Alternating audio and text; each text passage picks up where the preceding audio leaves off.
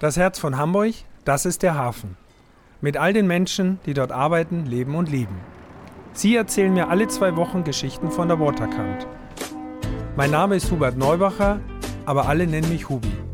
Ich bin der Chef von Barkassen Meier und das hier ist Hubis Hafenschnack.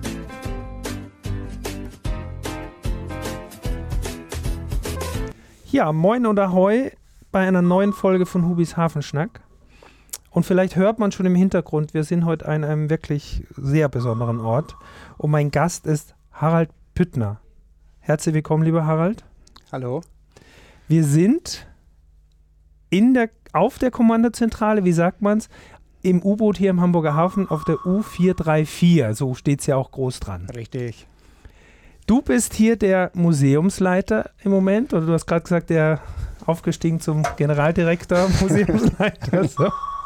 Und ich freue mich sehr, dass wir hier sein dürfen äh, und wirklich äh, im U-Boot sitzen und diese Atmosphäre gerade aufnehmen können. Lieber Harald, erzähl uns mal so ein bisschen was über dieses unglaubliche Schiff.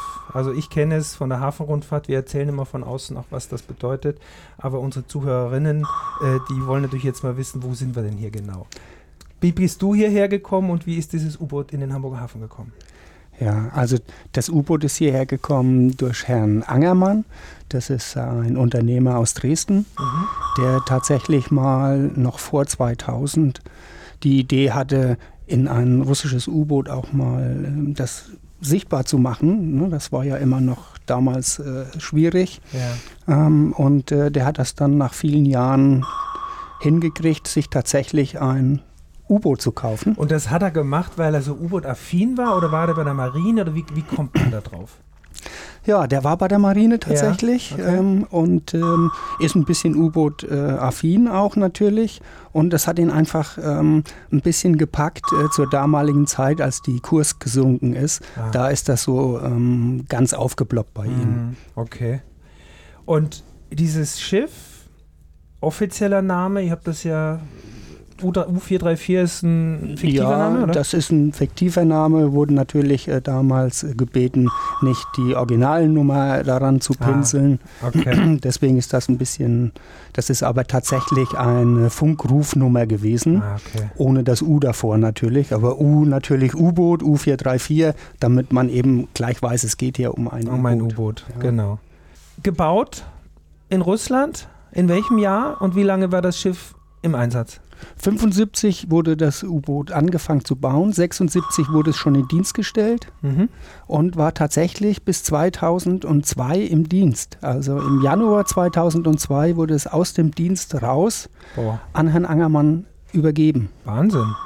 Das heißt also, es bis vor 20 Jahren direkter Übergang quasi jetzt an euch hier war das im Einsatz und hat welche Aufgaben übernommen für Russland damals? Ja, natürlich in den Anfangsjahren war das ein, zur damaligen Zeit im Kalten Krieg ein modernes Jagdspionage-U-Boot. Hatte also die Aufgabe, Spionageaufträge gehabt, alles geheim, heute noch geheim, mhm. ähm, wo das Schiff genau wann war. Äh, später dann, die letzten acht Jahre, ist das Boot im Dienst als Schulschiff unterwegs gewesen und hat junge Kadetten und U-Boot-Fahrer sozusagen ausgebildet. Okay. Und in welchem Fahrgebiet? Wo waren die unterwegs? Ja, weltweit. Äh, okay. Oder das, das, weiß man wahrscheinlich nicht, wegen ja, Geheim oder so, ne? Ja, das gibt jetzt kein äh, Fadenbuch. Okay, alles klar. Ja, verständlich, alles gut, genau. Ähm, das heißt also, das war dann also tatsächlich um die 26 Jahre im Einsatz, habe ich gelesen. Und ähm, wie viel Mann Besatzung waren dann hier an Bord? Wir sind ja jetzt durchgegangen, wir durfte, ich durfte mir das jetzt angucken. Das ist ja alles sehr eng und, und gefühlt bin ich jetzt auch unter Wasser. Also das ist natürlich nicht so, weil wir hier am Fischmarkt direkt liegen, an der Elbe. Sehr prominenter Platz. Aber wie viel Mann Besatzung waren denn hier an Bord in voller Fahrt? Ja, die hatten bei voller Besatzung 84 Mann. Boah. Ähm, ja, hört sich jetzt sehr viel an. Wir haben 90 Meter U-Boot. Mhm also für jeden etwas mehr als ein Meter. Das ist ja schon mal was. Ja. Und dann ähm, ist es natürlich im mindestens zwei Schichtsystem äh, betrieben worden. Das heißt, es war natürlich immer nur die Hälfte. Man sagt das auf U-Booten auf Gefechtsstation. Okay. Die andere Hälfte hatte dann Freizeit, Schlafzeit, Essenszeit. Auch in der Unterkunft, also sprich. Ja, auch die Unterkunft ist ja üblich auf U-Booten, dass ähm, die Unterkunft geteilt wird, immer mit mhm. dem Matrosen, der die gleiche Arbeit tut. Also Bett und Arbeit wird geteilt, mhm. der eine frei. Dann ähm, übernimmt der mhm. sozusagen die Kajüte, Kajüte des Kollegen. Des Kollegen und die Kajüte hat er nicht für sich alleine, mhm. auch dann mehr Bettkajüten ja. oder sowas. Also. Aber da gab es auch ein bisschen Unterschiede, glaube ich. Also ich glaub, ja, der, natürlich. Der Kommandant hatte natürlich eine eigene Kammer, mhm. sogar mit Waschbecken, Schrank, mhm. kleinen Tresor für seine Waffe, für seine Kurzwaffe, die er auch äh, oh hat. Der, ja, klar. Ja. Und ähm, der erste Offizier ebenso. Und dann geht das ähm, dem Dienstgrad ähm, mäßig ähm, rückwärts. Äh, dann mhm. gibt es dann auch vier Bettkammern für Offiziere, Unteroffiziere und Matrosen haben teilweise auch keine richtige Unterkunft, sondern einfach nur, ja, können mhm. wir uns da mal im Maschinenraum angucken ähm, oder im Elektromaschinenraum. Das sind Unterkünfte für die Matrosen. Wahnsinn. Na gut, jeder, jeder Platz ist genutzt, ist ja natürlich so. Die, ist, die Gegebenheiten sind ja, wie sie sind. Bei der Überführung, da nochmal drauf zurück. Wie hat das denn stattgefunden? Also, du hast gesagt, das Schiff ist direkt aus der, aus der Fahrt raus quasi gekauft worden. Und wie habt ihr denn das U-Boot dann nach, nach Deutschland, nach Hamburg gekriegt? Ja, also das war vertraglich festgelegt, dass eben ein russischer Schlepper das in die deutsche Bucht schleppt. Mhm. Da gab es einen Übergabepunkt. Mhm. Und von da haben das dann Hamburger Schlepper übernommen, weil der russische Militärschlepper natürlich nicht in den Hamburger Hafen fahren durfte. Okay, verstehe. Mhm.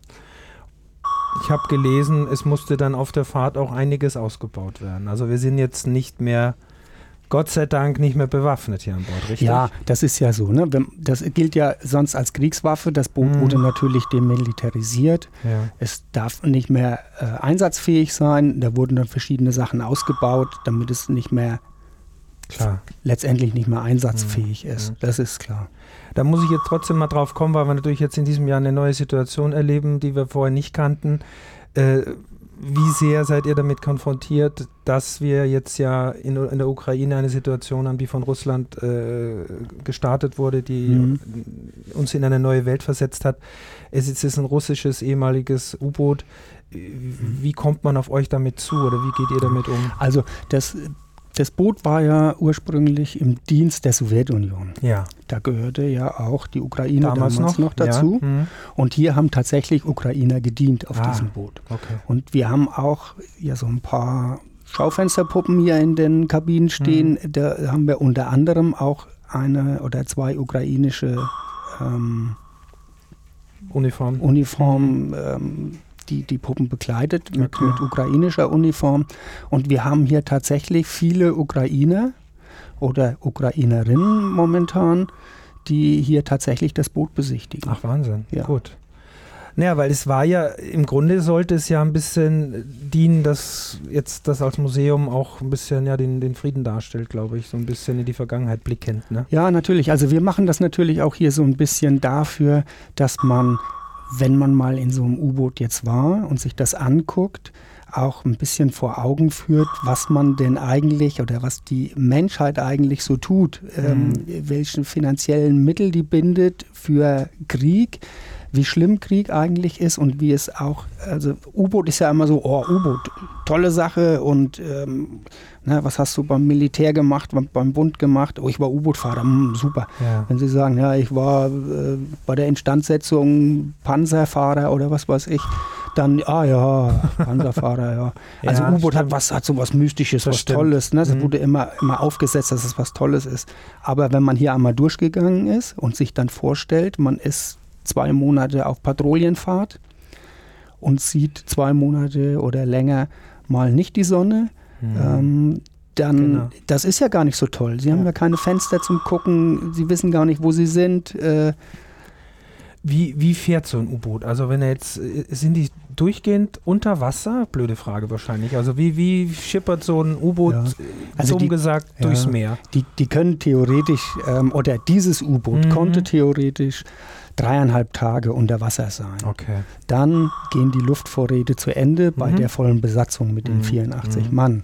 Ähm, die bereiten zwar die Luft auf und können auch Luft über äh, Vorratstanks nachfüllen, aber nach dreieinhalb Tagen etwa, vier Tagen ist dann Schluss. Dann müssen okay. sie zumindest einmal kurz auftauchen. Das heißt, auch die Luft, also es gibt gibt tatsächlich ein, ein System oder hat es gegeben, was die, die Luft aufbereitet hat? Ja, klar, die, haben, die haben Luft aufbereitet, aber das geht natürlich nicht unendlich. Mhm. Die haben natürlich über Kohlefilter die Luft wiederum aufbereitet, okay. haben zusatzfrische Luft über Drucktanks wieder eingegeben okay. oder dazugegeben und das wurde ständig kontrolliert, muss mhm. man sich natürlich äh, vorstellen und irgendwann ist eine kritische ja klar, die Sauerstoffgehalt und so weiter wahrscheinlich. Ne? Sauerstoffgehalt, Kohlenmonoxidgehalt dann zu hoch und mhm. dann muss dann auch mal wieder aufgetaucht werden. Dann haben die allerdings einen Schnorchel, einen okay. Luftschnorchel.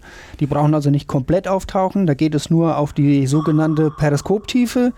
Dann kommt der Schnorchel nach oben raus.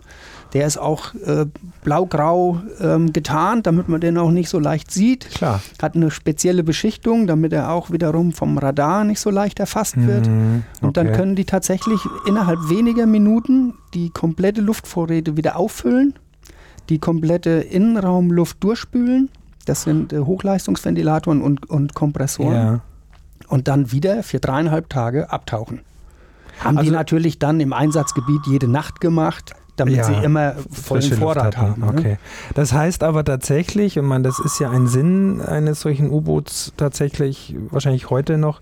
Das heißt, äh, richtig auftauchen, um ein Stück weit äh, über Wasser zu fahren, ist, wird wahrscheinlich so gar nicht stattfinden. Wäre ja heutzutage nachzuverfolgen, wo dann so ein Ding wäre. So schlimm es ja ist, ich muss es wirklich sagen, also äh, wir leben in so einer Zeit heute wieder, wo das wieder einen anderen Fokus gekriegt hat und wo man vielleicht anders drauf guckt. Wie viele, weiß man, wie viele aktive U-Boote so auf der Welt unterwegs sind? Habt ihr das irgendwie? So? Ja, also. Hat jedes Land ein mhm. U-Boot irgendwo laufen? Also beim Zusammenbruch der UdSSR damals war, waren, es Theor waren es, was so die Geheimdienste rausbekommen haben, mhm. etwa 900 U-Boote, die alleine die Sowjetunion betrieben hat. Boah. 900. Wahnsinn. Also zumindest U-Boote, die noch einmal einsatzfähig waren, noch mhm. einmal losfahren konnten. Mhm. Die waren mit äh, Not, also viele auch mit äh, sozusagen Re Reservisten besetzt. Ja, ne? ja. Aber insgesamt äh, momentan, ich weiß gar nicht, wie viele es gibt, okay. ähm, die U-Boote haben natürlich ein bisschen in ihrer Bedeutung verloren, beziehungsweise sie haben sich ein bisschen geändert. Ja. Ähm, dann kamen ja die Atom-U-Boote, ja. Ra äh, Raketenträgerboote ähm, und da braucht man mhm. eben nicht mehr so viele, ähm, wie das mal eben im Kalten Krieg war. Das hat schon ein bisschen ähm, sich reduziert. U-Boot okay. ist natürlich auch teuer. Ne? Also ja, unter Unterhaltung. Und das muss man auch dazu sagen, also wir sind ja hier auf dem größten nicht-atomaren äh, U-Boot, Spionage- und Jagd-U-Boot. Und äh, wie ist es denn jetzt heute hier? Also wäre hier das Schiff noch fahrtüchtig? Nee, darf es ja auch nicht Darf's sein. nicht, ne? Nein, nein.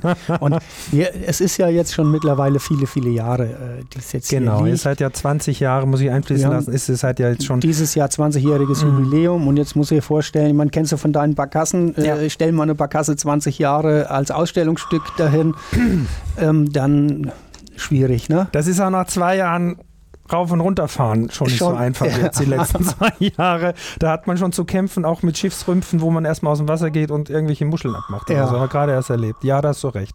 Das Museum selber, wie, wie, ihr habt mehrere Liegeplätze gehabt oder ich glaube, ihr seid, gehen wir mal zurück, als das U-Boot dann nach Hamburg kam, musstet ihr ja erstmal auch an die Werft und diverse Dinge verändern. Ja, wir waren erstmal bei Blom und Voss. Genau. Dort ähm, wurde dann Ein- und Ausgang geändert. Also wir haben ja am, am, am Bug und am Heck jetzt so eine Stahlglocke mhm. auf dem Schiff. Mhm. Da drin ist eine Wendeltreppe, damit, ähm, ich sag mal, auch Oma und Opa hier reinkommen soll sonst über eine normale Luke und steile Treppe, das war schwierig. Rollatoren gehen nicht, ne? Nee, geht nicht. Gut, das ist der Bauweise geschuldet. Ich glaube, das ja, wird jeder ist, verstehen. Also wir sehen auch gerade die Treppe runter und ja. hier wieder die Leiter hoch.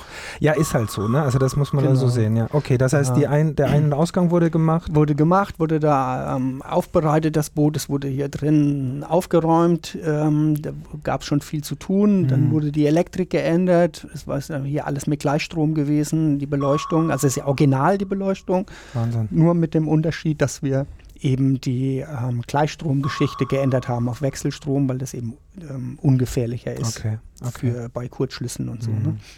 Ja, und dann ging es von Blom und Voss äh, in den Barkenhafen. Mhm, genau. Damals war das ja, ich sag mal, äh, Wüste. Da war noch nichts, ne? Ja, da, da waren ja gerade die meisten Schuppen abgerissen Ja. und die Vorbereitung für die Hafen City. Und ja, da war ein langer Weg zu unserem U-Boot. Ähm, Da wart ihr ein bisschen ab vom Schuss Da damals, waren wir ne? ab vom Schuss. Sagen, Ja, stimmt, ja. ja. Mhm. ja. Aber da sind die roten Doppeldecker uns angefahren. Die Mhm. hatten eine Haltestelle äh, direkt bei uns eingerichtet. ja, super. Ähm, hatten wir damals sehr guten Kontakt mit Herrn Schuster. Mhm. Und ähm, die haben uns natürlich ähm, durch dieses äh, City-Hopping, ja. konnten die bei uns aussteigen Ja. und nach, nach einer Stunde mit dem nächsten wieder äh, weiterfahren, ihre äh, Stadtrundfahrt Ja. machen. Das hat uns so ein bisschen geholfen natürlich. das glaube ich. Mhm. Und es sind natürlich auch da viele Leute durch die noch nicht vorhandene Hafen City gepilgert. ja. Seid ihr das einzige U-Boot-Museum? So? Wie viel gibt Ja, es gibt schon einige. Ne? Ja. Ja, ja, wir haben äh, doch in, in, in- Deutschland ein paar Mhm. U-Boot-Museum. Äh, Laboe zum Beispiel ja, schon klar. seit Stimmt, sorry. Hm. ewigen Zeiten Mhm. ähm, liegt da ja ein deutsches U-Boot, Ja. auf dem Trocknen allerdings, Mhm. ähm, zum Besichtigen. Und äh, ja, Okay. So ein Barkenhafen war da nicht, da wird die U-Bahn gebaut. Wenn man da jetzt hingeht, das ist ja fast alles fertig da so. Also die Hafen City Ja, ist jetzt enorm gewachsen.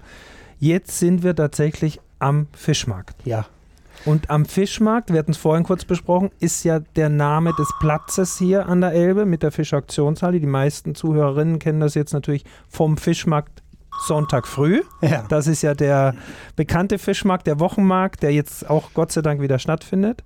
Und ähm, das heißt, ihr seid jetzt sehr präsent und wirklich sehr nah dran. Also durch den Fischmarkt äh, und, und den Weg zu den Landesbrücken seid ihr ja mittendrin. Ja, wir sind tatsächlich mittendrin. Also Ja. einmal am Fischmarkt kommt natürlich jeder Tourist hier vorbei Ja. oder ich denke mal, jeder Tourist will mal den Fischmarkt sehen, Klar. den traditionellen, die Fischauktionshalle, ist ja auch alles sehr hübsch hier. Mhm.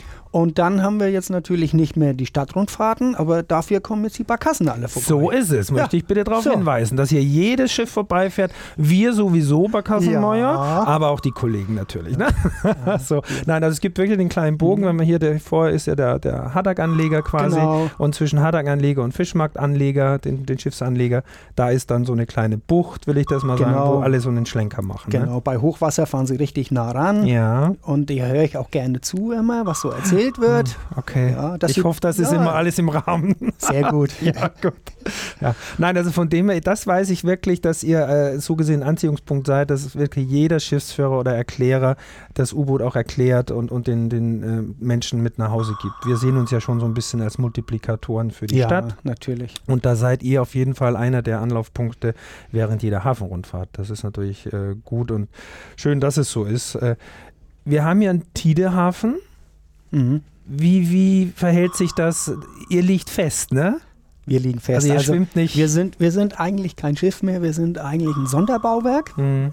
Ähm, wir haben sozusagen das U-Boot auf Grund gelegt Ja. oder sogar in eine so eine Art Wanne, die ausgebackert wurde, in eine, eine Wanne, in eine Mulde gelegt. Mhm. Die ist zwei Meter tief. Mhm. und äh, haben dann unsere Tauchtanks geflutet und sind sozusagen auf Tauchfahrt gegangen.